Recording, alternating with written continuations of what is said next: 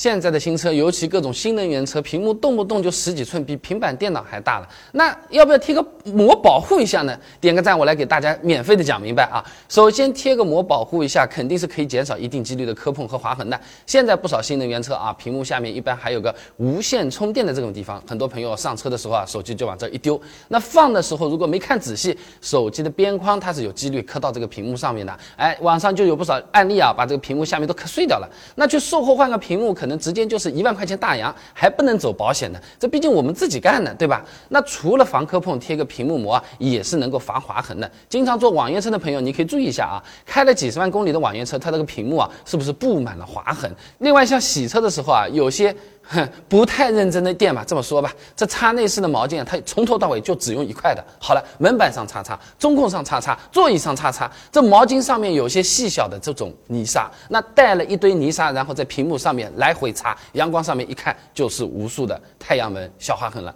花几十块钱贴个钢化膜，原车的屏幕都不会损伤了，相当于给屏幕买了个保险了啊！那除了保护屏幕之外，贴个膜其实还能够让我们平时用起来更加舒服。那你车子刚提来那会儿啊，屏幕用起来嘛肯定丝滑的了，但用间时间长，它有指纹嘛，它有阻力嘛，都卡的嘛，是不是？那这个车子的屏幕出厂前都会做一个叫做疏油的涂层，哎，就和我们给这个车子镀膜有点点像啊。我们手摸上去啊，感觉。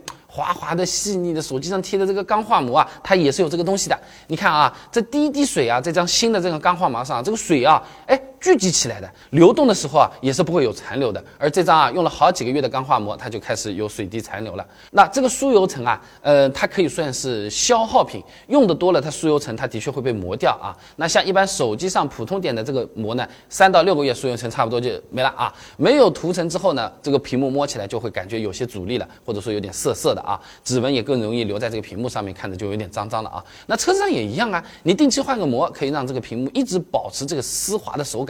你就按照一年两张来算好了，也没有充一次电位啊，这个消费啊，我觉得性价比也是存在的啊。那么中间的这块屏幕，我们每天去摸去点的几率比较高了，所以贴个膜的作用比较大。仪表盘要不要贴？哎，那现在的车子都是液晶仪表盘了，其实也就是一块屏幕嘛，有没有必要也贴一张呢？这个呢，其实就不太推荐了啊。像我们公司小伙伴这台车子，仪表盘本身就是磨砂玻璃的，它还有一定的防反光效果嘞。你再去贴个膜啊，哎，看着反而有反光了啊。而且呢，这个仪表盘的这个贴膜贴上去之后啊。有可能会很难撕下来，哎，像这种仪表盘凹进去的，里面呢这种，你你感觉效果不太好，你想把它弄，手嘛伸不进去，指甲嘛不好使啊，最最后撕下来撕了一个半啊，真是的。他后面呢是买了一个薄薄的塑料片，就修手机师傅的用的这种拆机片，才好不容易把这个钢化膜给它撬下来。你你不是撕保鲜膜很容易的啊，这个费劲的。